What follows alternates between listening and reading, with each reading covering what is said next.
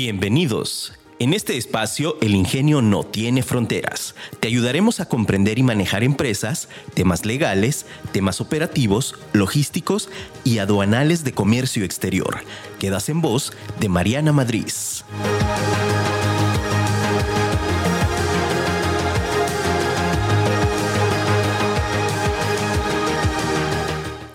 Seguridad. Nadie puede hacerte sentir inferior sin tu consentimiento. Eleonor Rosenfeld. Hola, ¿qué tal? Muy buenos días en este tu programa El Ingenio no tiene fronteras. Soy Mariana Madrid y estoy muy contenta de estar el día de hoy contigo, como todos los martes, en punto de las 9 de la mañana. Este programa que hacemos es un programa que hacemos para ti, empresario, para ti emprendedor, para ti empresa que quiere comenzar a cumplir sus sueños. El día de hoy vamos a platicar acerca de un tema que por ahí en el, en, el mundo aduanero traemos eh, súper, súper de moda, digámoslo así, ¿verdad? Porque entró en vigor el día de ayer. Entonces lo traemos de moda ahorita entre que si me deja, no me deja, qué tengo que hacer porque todavía no no sé qué tengo que hacer, sabes que en la aduana donde nosotros despachamos todavía no aplica, eh, todavía no está pasando y hay por ahí muchas dudas, mucha incertidumbre con relación a este tema, que es el aviso de cruce. Entonces, hoy nos dimos a la tarea de darle una estudiada a esta información, como toda la información que nosotros ponemos aquí en tus manos, para que te pueda ayudar, para que sepas cómo es el proceso y lo que hacemos es aterrizar esta información de tal manera que te podamos dar una serie de pasos de lo que tú tienes que hacer. Entonces, primero te voy a poner en contexto de qué es el aviso de cruce, que probablemente ya lo habrán escuchado, eh, por ahí se hicieron publicaciones, pero pues no, no decía para cuándo ya se iba a empezar a utilizar, nomás dijeron se va a utilizar el aviso de cruce y se presentaron manuales y se, se pusieron anexos y pues bueno. Eh, se creó ¿no? en el sistema de la NAM ahí una sección de aviso de cruce y entonces pues bueno, te voy a platicar primeramente qué, qué es esto del aviso de cruce, ¿sale? Eh, nos dice la autoridad, en este caso la NAM, la Agencia Nacional de Aduanas Mexicanas, eh, que ya está regida por los militares, ¿verdad? en, en, esta parte nos dice, sabes que con el objetivo de poder hacer procesos de despacho que sean más simplificados, procesos de despacho que utilice eh, medios tecnológicos, que utilice estas herramientas con las que ya contamos, eh, y, los que están en casa y no me andan viendo en video, hice así las, las comillas de que ya contamos, ¿verdad? Porque según ellos ya todas las aduanas tienen los medios, ¿no? Y, y, y, lo digo con todo el sarcasmo del mundo, porque por supuesto que no, ¿verdad? Todos sabemos que es la realidad, no, pero el, el, en, en, los sueños guajiros de nuestras autoridades, México es el primer mundo, ¿verdad?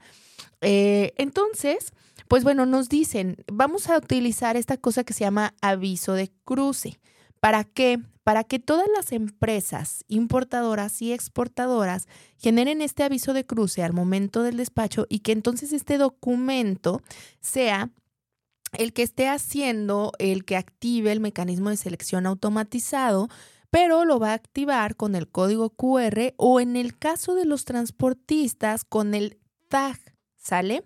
Entonces de pronto ahí nos involucra varias cosas y había muchas dudas como, a ver, el aviso de cruce es el tag, el tag y el aviso de cruce es lo mismo, no son lo mismo, son cosas aparte y luego tengo que hacer un registro y a ver cómo funciona, quién lo tiene que hacer, porque de entrada estaban las dudas de, no es que lo tiene que hacer el transportista, pero luego decía, no, pero es que lo tiene que hacer el agente aduanal, no, pues es que lo tiene que hacer el importador y exportador, entonces ahorita vamos a esclarecer todas esas dudas. Eh, con relación a qué es lo que tenemos que hacer, ¿sale? Eh, este aviso de cruce, el, nombre abreviado, tú lo vas a, ver como SEA-ABC, ¿verdad? Así, A de B de, vaca y luego C, que es Sistema Electrónico Aduanero, guion aviso de cruce. Eso significa, ¿verdad? Y luego también dentro de los manuales y demás, tú vas a, a encontrar otra abreviación que de pronto también genera confusión porque de pronto dices, ay, ¿qué significa eso? Que es la letra M, luego S y luego A. MSA y significa mecanismo de selección automatizado, ¿sale? Entonces, cuando tú veas en los manuales o en la información que estés buscando que dice MSA, se está refiriendo al mecanismo de selección automatizado. Cuando veas que dice SEA diagonal SEA-ABC es el sistema electrónico aduanero, aviso de cruce o aviso de cruce. Entonces, primero vamos a poner contexto de las partes involucradas en este procedimiento, ¿sale? En este procedimiento, para empezar, el aviso de cruce, ¿qué es? Es un documento, tal cual. Es un documento que genera quién? El agente aduanal, ¿ok? Este documento lo genera el agente aduanal con cierta información que se solicita y en dónde lo genera, en la página, lo puede hacer a través del web service, ¿sale? De la NAM eh, o a través de su software, que ya en teoría se supone que eh, los softwares de los agentes aduanales ya se debieron haber configurado, porque por ahí sacaron, ya sabes, como siempre, los manuales técnicos, donde viene toda la información de configuración para que el área de sistemas pueda hacer la actualización en el sistema y demás. Pero mientras tanto, lo podemos hacer a través del web service de la, de la propia NAM, que es a través de la página de la NAM, ¿sale? Y entonces, bueno para que la agencia aduanal pueda principalmente poder generar el aviso de cruce, que es un documento como el pedimento simplificado, como el DODA, como el PITA, eh, ahora se viene este otro que es el aviso de cruce, que va a ser exactamente lo mismo, un documento, tiene que primeramente hacer el registro de un usuario externo, es decir, aquella persona que vaya a estar generando los avisos de cruce se tiene que registrar, registrar de manera previa ante la NAM, ¿sale? En la página de la NAM hay una sección donde viene lo de aviso de cruce, donde básicamente eh, tenemos que registrarnos como usuario externo. El registro es muy sencillo. Tú vas a la sección donde te dice eh, registro, te dice sea usuario externo ingresas, das clic, pones nombre, pones los datos que te pide ahí. De manera automática el sistema te va a mandar un correo y te va a mandar una contraseña y te va a mandar también una carta protestada que tienes que firmar, que es una carta compromiso. Esta carta compromiso la firmas, la tienes que cargar al sistema con el usuario contraseña que te dieron en el link que te están mandando al correo que se está registrando. Y entonces una vez que eh, queda ahí aprobada, te van a mandar ahora sí tu contraseña y tu usuario final, que es con el que vas a estar entrando al sistema. Ya que lo tengas, ese usuario y esa contraseña, bien importante que no se te olvide la lo de la carta protestada, porque si no, no te va a dar el usuario y contraseña con el que vas a poder entrar al SEA, porque estaban pasando muchos errores que de pronto solamente hacían la primera parte del paso, que es hacer el primer registro, les mandaba un usuario y contraseña y el link donde teníamos que subir la carta, y inmediatamente con esa información se querían ir a la segunda sección que básicamente era ya hacer el aviso de cruce, entonces no los dejaba entrar. ¿Por qué? Porque pues tenemos que hacer este paso previo de subir esta carta compromiso eh, que, nos, que nos solicita la NAM, en donde pues nosotros nos estamos obligando, este usuario se está obligando eh, a que sí esté generando el, el, pues el compromiso con la propia autoridad, ¿no? Entonces, bueno, eh, hicimos ese paso, nos registramos, subimos nuestra carta compromiso, nos mandaron nuestros usuarios finales y entonces ahora en la propia página de la NAM hay otra sección que eh, se llama generar aviso de cruce, ¿sale? Ahí en la generación del aviso de cruce es donde vas a ingresar con este usuario y con esta contraseña que te acaban de dar y tú ahí ingresas y en el perfil cambias la contraseña. Si la quieres cambiar, si no, te puedes quedar con la de inicio, no es obligatorio, pero la sugerencia es que mejor si la cambies y pongas una contraseña eh, tuya, ¿sale? Una vez que ya lo, lo estás eh, generando, ya vas a tener la posibilidad de hacer tu aviso de cruce, ¿sale? Ya ahí en este caso, pues ya vas a poder hacer el registro. Entonces, muy importante, primer paso, registrar al usuario o usuarios externos que son los que van a estar haciendo los avisos de cruce, ¿sale?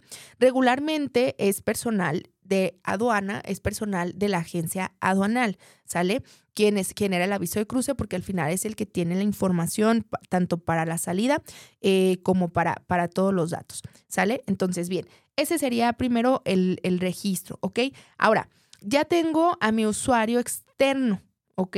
Ya tengo mi usuario externo, ya esta persona, paso dos, ingresa y genera el aviso y entonces nos da el, el, documento, nos va a dar este documento con la información del aviso, con los datos del código QR, ¿verdad? Que, que con esta parte, con esta información es con la que se va a activar el mecanismo de selección automatizado, donde entra la parte del tag, punto y aparte, ¿sale? Me voy a ir ahora punto y aparte con el tag. El tag sí lo tiene que generar, en este caso, el transportista. También hay una sección en la propia página de la NAM donde está el, anexo es el anexo 2 de ahí de la página de, la NAM, que nos habla de los lineamientos de fabricación y distribución del tag. Y entonces, en este, en este mm, eh, manual, en este anexo, nos dice qué información es la que nos van a solicitar para el tag. Y en esta misma página también tú vas a encontrar un área de consulta donde viene registro de dispositivos tecnológicos. Dice sea registro de dispositivos tecnológicos. En esa sección es donde vamos a estar registrando los números de tag, ¿sale? Eh, ahí viene el nombre y tipo de tramitador que regularmente eh, nos va a decir tramitador de candados, tramitador de gafetes, tramitador de tag tú ahí seleccionas pues el tramitador de tag, pones los datos que te solicita, que ahorita un poquito más adelante vamos a decir específicamente para cada uno de los datos qué es lo que nos va a solicitar. Y una vez que tenemos ya el número de tags y demás, cuando nuestro agente aduanal y cuando la aduana si tenga las condiciones de medios electrónicos adecuados para la lectura adecuada del tag, ¿Qué es lo que va a pasar? Pues nosotros primero en la comunicación con nuestro transportista le decimos, oye, transportista, ¿cuál es el número de tag del vehículo? No, pues es tal número. Ah, perfecto, con ese número de tag se lo paso a mi agente aduanal. La agente aduanal, que es el usuario externo, se va a meter a hacer el registro del aviso de cruce, va a poner el número de tag y entonces automáticamente lo que va a pasar es que como se relaciona el aviso de cruce con un número de tag, al momento que se vaya a leer el tag, que es un engomado que va a llevar los vehículos, eh, ya va a traer cargada la información ¿sale? Ya va a traer cargada la información de despacho y entonces de manera automática en, en, este sueño es que el, el, vehículo pase y con los medios electrónicos sofisticados con los que cuentan las aduanas, eh, haga la lectura y en automático pues pase y si no pues nada más nos digan muévete para allá, ¿verdad? Porque te tocó rojo, pero si no, eh, lo que busca es que sea así, ¿no? Eh, en idea te lo planteo, pues no es mala idea, ¿no? O sea, nos va a ayudar a, facilitar. La realidad es, las aduanas no están en este momento preparadas ni tienen las condiciones ni la infraestructura en todas las aduanas para que esto se pueda implementar. ¿no? O sea, eh, ayer lo vimos, primer día en el cual mm, se nos dice que ya en ciertas aduanas se van a estar implementando y pues un relajo, ¿no? Ya sabes, sistema caído, no había pasos, ventana de contingencia, este, pues todas esas realidades que pasan en el día a día. Esperemos, pues ahorita vaya avanzando. ¿Sale? Y bueno, vamos a continuar hablando de este tema. Vamos a ir a un pequeño corte. Te invito a que nos sigas a través de nuestras redes sociales. Nos encuentras como MM Consultores en Facebook, en Instagram y en YouTube. También este programa que se llama El Ingenio no tiene fronteras lo encuentras eh, como podcast en las diferentes plataformas que son Google Podcast, Apple Podcast y en Spotify. Te invito también a que sigas eh, la plataforma en la cual transmitimos, que es Afirma Radio. Puedes bajar una aplicación y nos escuchas de manera automática o puedes escucharlo en internet en afirmaradio.com. Vamos a un pequeño corte y regresamos. Bien, continuamos en este tu programa El ingenio no tiene fronteras. Soy Mariana Madrid y estamos platicando acerca del aviso de cruce. Eh, te comentaba y como haciendo una pequeña recapitulación, entonces el paso uno es registrar a los usuarios externos, que son los que van a estar realizando el aviso de cruce, que lo van a estar generando regularmente, como te comenté, es directamente la agencia donal. Sin embargo, eh, pudiera que también se pueden registrar personas de la empresa, sí, sí se pueden registrar como usuario externo. ¿Qué información nos va a pedir para el usuario externo? Pues nos pide los datos generales de nombre, CURP, eh, nos va a solicitar un correo y nos van a enviar una carta compromiso, que esta carta compromiso se tiene que firmar, subir al link que nos indican una vez que esté autorizado, entonces ya nos van a enviar nuestro, eh, nuestras contraseñas y usuarios para que podamos entrar a la sección de generar aviso de cruce. En esta sección de SEA, generar aviso de cruce, pues bueno, van a venir eh, todos los datos que nos van a solicitar para el aviso de cruce, eh, que en general, pues bueno, son datos generales de información de la mercancía. Eh, en este caso, vienen datos del pedimento, que ahí es donde se plantea la información de la mercancía. No nos pide específicamente la información de la mercancía, sino la del pedimento. Si utilizamos pedimentos parte 2, pedimentos consolidados, pedimento de cualquier tipo, también hay un campo donde podamos aclarar qué tipo de pedimento es, porque si bien acuérdate que no todas las condiciones del tipo de pedimento aplican igual para un pedimento definitivo temporal que para un parte 2, que para un consolidado, ¿sale?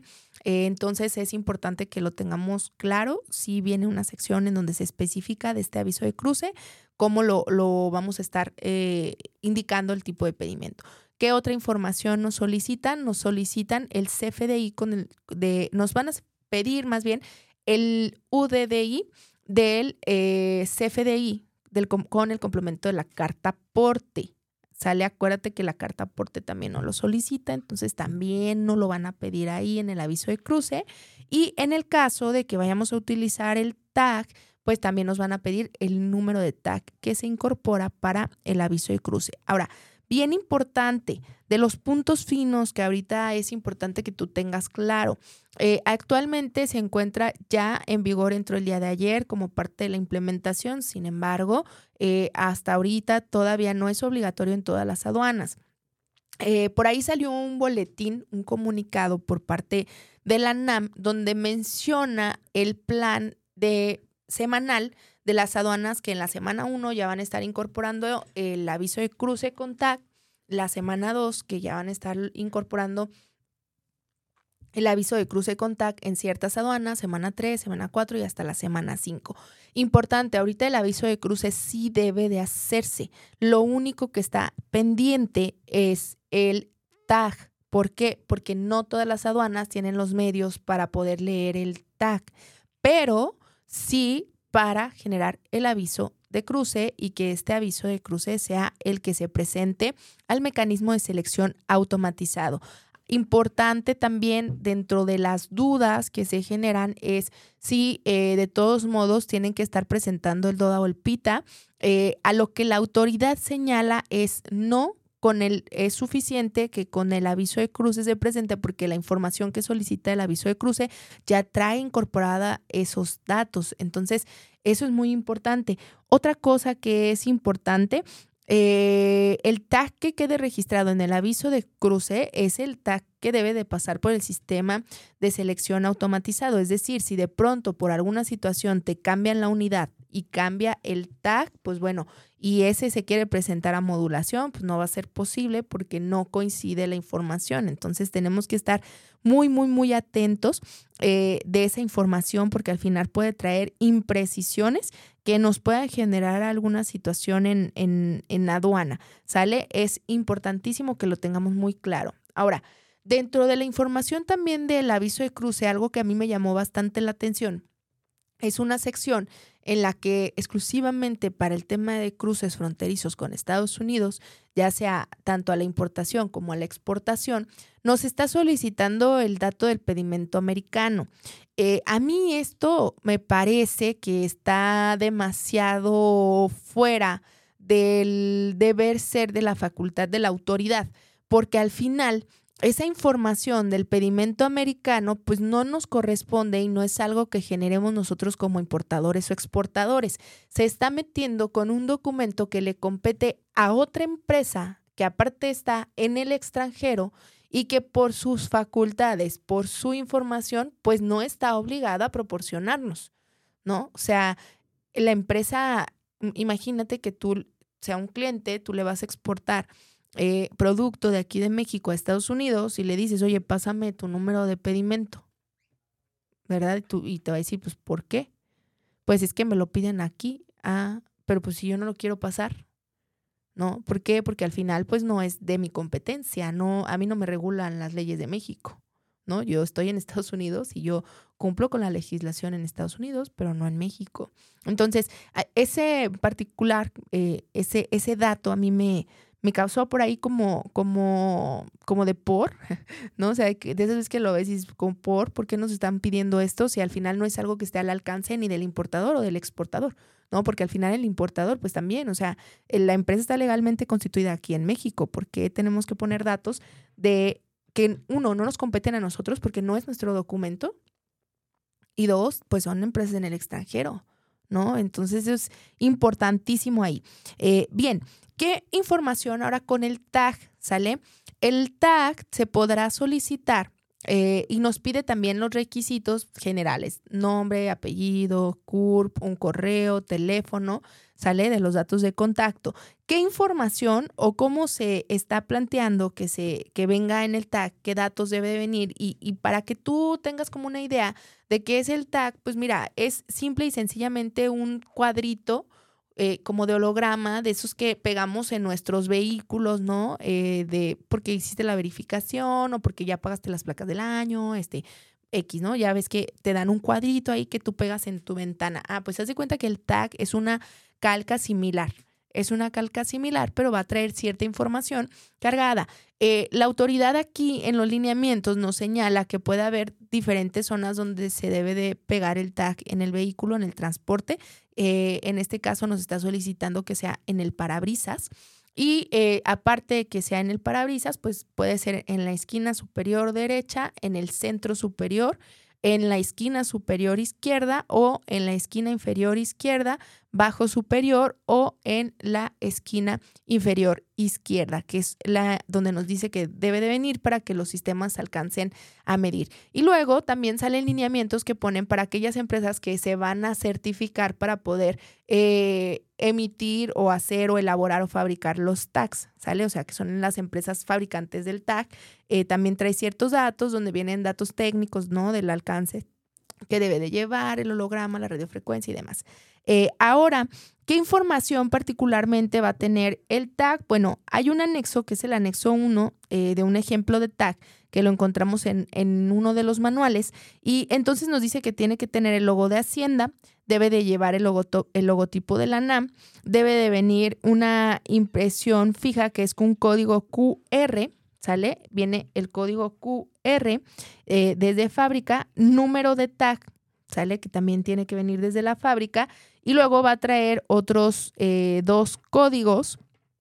Uno, eh, que vienen los datos de fabricación de cuál es la empresa que está fabricando y luego debe de llevar eh, también el número de la impresión de la fábrica del seguimiento, sale del registro ante la NAM y luego también tiene que tener en el adverso, en la parte de atrás, tiene que traer otro código que ese lo pone directamente la NAM, ¿sale? Que es eh, al momento de que haces el registro, pues da una serie de códigos y entonces todos los, los valida directamente la NAM, ¿sale? Entonces, más o menos de la información para que tú estés al tanto es número de tag, datos del fabricante y los códigos QR. Uno, en, en, sí son aproximadamente cuatro códigos.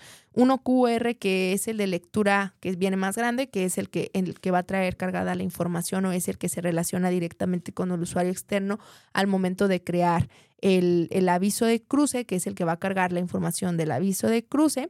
La otra eh, vienen los datos y los códigos, uno del registro de la NAM del fabricante, otro del propio fabricante. ¿Sale? Entonces, esa es la información eh, que regularmente va a traer. El objetivo, te reitero, de este aviso de cruce es simplificar los procedimientos para el mecanismo de selección automatizada, que ya no tengamos que traer documentación en papel y que de manera automática, pues bueno, estén pasando las unidades, ¿no? Ese es el, el deber ser de, de, este, de este aviso de cruce que como te comento ya entró en vigor el, día de ayer. ¿Sale? El día de ayer. Ahora, dentro de lo que te decía, que eh, se emitió el 31 de julio este boletín, que es el boletín número 19 por parte de la NAM, en donde nos dice que las aduanas que ya van a tener el sistema para que se tenga que hacer contact, a ver qué pasa si ahorita en la aduana donde voy a despachar todavía no tiene los medios, pues bueno, hay que presentar el aviso de cruce impreso.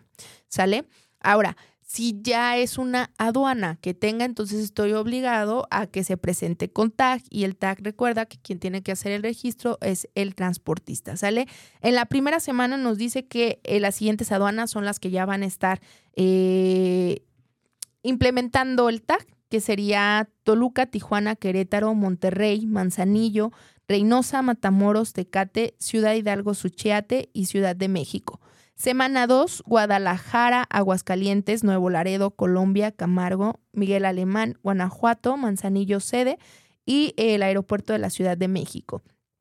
Tercera semana, Puebla, Ciudad Juárez, sección Zaragoza, Ciudad Juárez, sección San Jerónimo, San Jerónimo Matamoros, eh, Ojinaga, Puerto Palomas, eh, Piedras Negras, Nogales y Ciudad Acuña. Esto en la semana 3. Semana 4, Ensenada, Mexicali, Guaymas, Chihuahua, Tampico, Dos Bocas y Subteniente López. Y en la quinta semana, Coatzacoalcos, Lázaro Cárdenas, Progreso, Veracruz y Ciudad Juárez. Ese es el acomodo que nos dice la autoridad que, que va a tener ¿no? en, en el deber ser de que las aduanas eh, ya cumplan con estos requerimientos y que ya van a tener los medios electrónicos para que puedan hacer el escaneo automatizado, ¿no?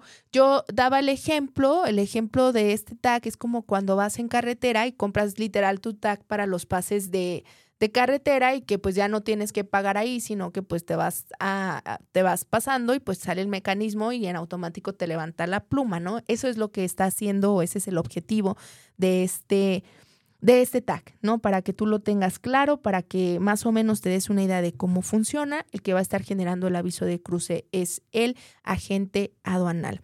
Te invito a que nos sigas a través de nuestras redes sociales.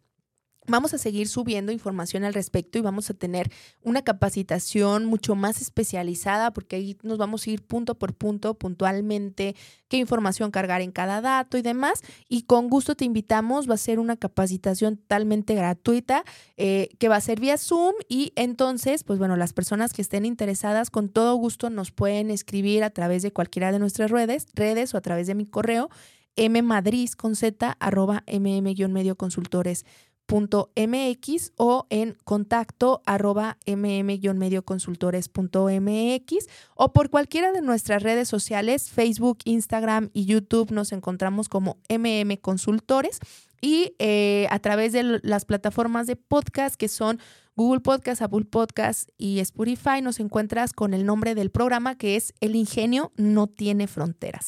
¿Sale? Te invito nuevamente a que descargues la aplicación de afirmaradio.com para que nos escuches todos los martes en punto de las 9 de la mañana. Hoy te platiqué acerca de esta frase y te decía seguridad y dice nadie puede hacerte sentir inferior sin tu consentimiento. Eleanor Rosenfeld. Eh, me pareció esta frase bien interesante porque luego a veces vivimos en la vida pensando que las personas nos hacen cosas, pensando y vamos ahí con, con esta parte, ¿no? De que a lo mejor eh, nos sentimos menos ante ciertas situaciones o que a lo mejor hay circunstancias que de pronto nos hacen sentir inseguros. Yo hoy te quiero invitar a que te sientas seguro de ti, de lo que eres, de lo que haces y a que no le des tú el poder a nadie más de hacerte sentir mal, porque al final el poder de hacerte sentir mal es porque tú lo diste, no porque los demás lo hicieron. Las personas, todas las personas vienen, dicen, hacen y deshacen. Y eso no está bajo tu control. Lo que está bajo tu control es la importancia que tú le das a las situaciones y el cómo reaccionas ante una situación. Es bien importante que tengamos claro esto, porque al final tú controlas qué tanto te va a afectar o no una situación. No, no te digo que te valga madre, así, tal cual, ¿verdad? No, pero sí, un poquito. Al final se trata de eso, ¿no? De que tú sepas qué es importante y qué no, y que tú estés seguro de lo que tú eres. Créeme que cuando tú estás seguro de lo que tú eres, de lo que tú das, de lo que aportas, de lo que haces, de tu persona, cualquier cosa que pueda venir a tu vida, cualquier persona que pueda venir a quererte ofender o demás, no lo va a lograr porque al final tú controlas lo que tú eres y tú estás consciente de lo que tú tienes y tú estás consciente de lo que tú aportas y tú estás consciente de esta información y por supuesto al tenerlo tan consciente, evidentemente no cualquier persona te va a poder mover de donde tú estás. Entonces, te invito de verdad a que reflexiones sobre qué tanto poder le permites a las demás personas para que eh, vengan y provoquen algo en ti, ¿no? Y que al final eh, ese tipo de situaciones te afecten de manera negativa. Entonces, eh, ahí la reflexión del día de hoy. Estoy muy contenta de estar aquí contigo. Te invito a que nos sigas a través de nuestras redes sociales y sigas escuchando este programa todos los martes en punto de las 9 de la mañana.